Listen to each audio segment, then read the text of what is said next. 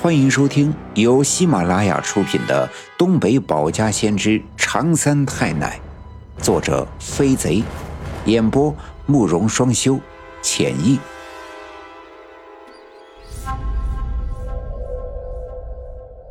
第二百五十六章：披人皮恶魔施诡计，金光闪奶奶现金身。我奶奶的语调突然变得低沉。而且越说越激动，越说越愤怒。我甚至听到了他咯咯的咬牙切齿的声音。这突然的转变让我不禁毛骨悚然。正在用力的把我搂在怀里的我奶奶的灵魂，让我感到十分的陌生。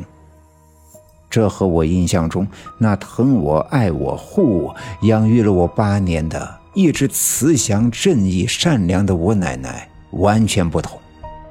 我隐约的觉得，抱着我的不是我奶奶，而是一个心中满怀怨恨、愤怒的冷血的陌生人。这样的感觉让我心里不禁一惊，下意识的用手推了推他，试图从他的怀抱中挣脱出来。但这微弱的动作仍被他感觉了出来。他一把捧起我的脸，眉头纠结成一个疙瘩，脸上的肌肉不住的颤抖。牙齿咬得咯嘣嘣的响，呼吸急促，我甚至能清楚的听到空气经由他的鼻孔在他的肺里边流转再呼出来的声音。他的样子十分的狰狞，吓得我不再敢乱动，甚至不再敢看他的样子，赶紧紧紧的闭上了眼睛。他的呼吸声越来越重，鼻孔里呼出来的空气令我感到刺骨的寒冷。但我却不敢闪躲，我害怕他一怒之下会将我的头颅揪扯下来，一口吞掉。走，我带你走，带你走。说着，他猛地站起身，再一次把我抱在了怀里。他的双臂紧紧地搂住我，我几乎不能呼吸，憋闷的感觉让我感到一阵阵的眩晕。不一会儿。我觉得眼前一黑，失去了知觉。而就在我失去意识之前的一秒钟，我感觉到了风声从我的耳边呼啸而过。我不知道过了多久，渐渐地苏醒了过来，慢慢地睁开眼睛，才发现我已经身处在一个陌生的地方。这好像是一片被火烧过的树林，四周都是焦糊的树木，这些树木没有叶子。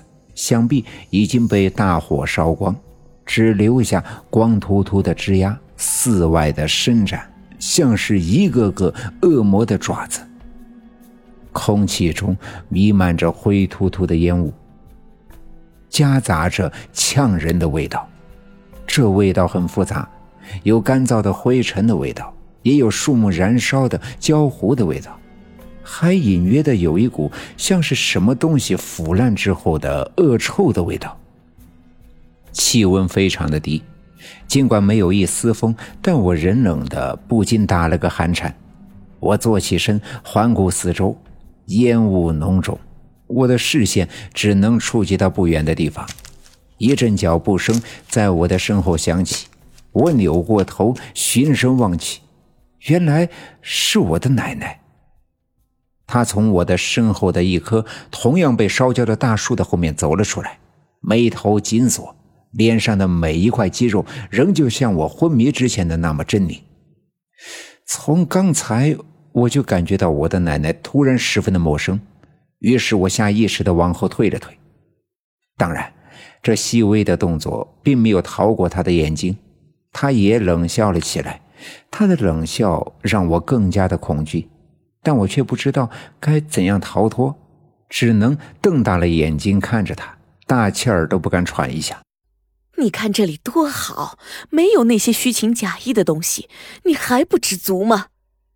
我奶奶冷冷地说道，但从她的喉咙里发出来的却不是我记忆中的我奶奶的温柔的声音，这令我大吃一惊。